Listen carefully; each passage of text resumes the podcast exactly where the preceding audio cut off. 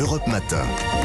6h, 9h, Thierry Dagiral. 6h52 tous les jours dans votre euh, matinale Le Conseil Lecture en partenariat avec la librairie Mola à Bordeaux. Bonjour Stéphane Place. Bonjour Thierry, bonjour à tous. Alors aujourd'hui on s'intéresse à un écrivain qui l'on doit euh, plusieurs biographies sur Simenon, sur euh, Hergé ou Gaston Gallimard, mais également des romans historiques. Il s'agit de Pierre Assouline qui signe Le paquebot. Et ce n'est pas juste le récit d'une croisière. hein. Oui, Pierre Assouline n'a évidemment pas choisi n'importe quel navire. Ce paquebot est le Georges Philippard. Le Georges Philippard qui sombra en mai 1932, ravagé par les flammes, avec à son bord le célèbre journaliste Albert Londres. Assouline a consacré une magnifique biographie au grand reporter. Pointilleux à l'extrême, l'écrivain n'a donc aucun mal aujourd'hui à nous entraîner dans les cabines et les coursives du Georges Philippard qu'il semble connaître comme le fond de sa poche. Le paquebot met en scène des personnages qui incarnent leur époque et qui racontent dans ce début des années 30 le point de bascule dont se rapproche inexorablement l'Europe.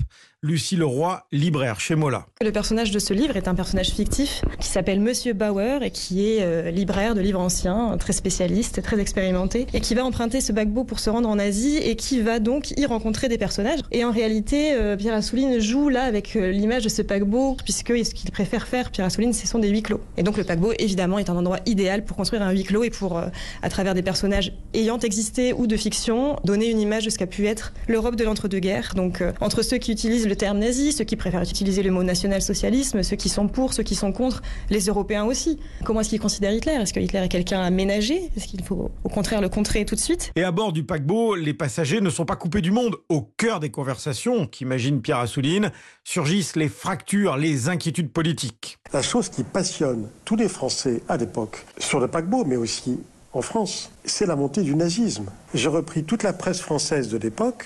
Il n'y a qu'un seul sujet. Hitler va-t-il prendre le pouvoir? Et aux législatives, coup de tonnerre, le deuxième parti d'Allemagne, c'est le Parti national-socialiste, qui fait un score phénoménal, qui laisse entrevoir que quelques mois plus tard, ce parti sera appelé à régner et donc que le nouveau chancelier sera Adolf Hitler. Donc c'est ça le sujet à bord. On parle que de ça. Et c'est là qu'il y a des résonances avec le souci de l'Europe, qui est le mien depuis quelques années. Parce que même si l'histoire ne se répète pas, il y a quand même des analogies qu'on ne peut pas ne pas voir entre ce qui se passe aujourd'hui, en France, mais dans le reste de l'Europe aussi, hein, et ce qui s'est passé à l'époque. À la manière tendue dont il tenait sa pipe, on se disait qu'il fumait le calumet de la guerre, écrit Assouline à propos de l'un des passagers pro-nazis, chronique d'un naufrage annoncé, pas seulement celui du paquebot, mais celui de tout un continent. Le paquebot donc est paru chez Gallimard. Merci Stéphane, on vous retrouve un peu avant 9h moins le quart.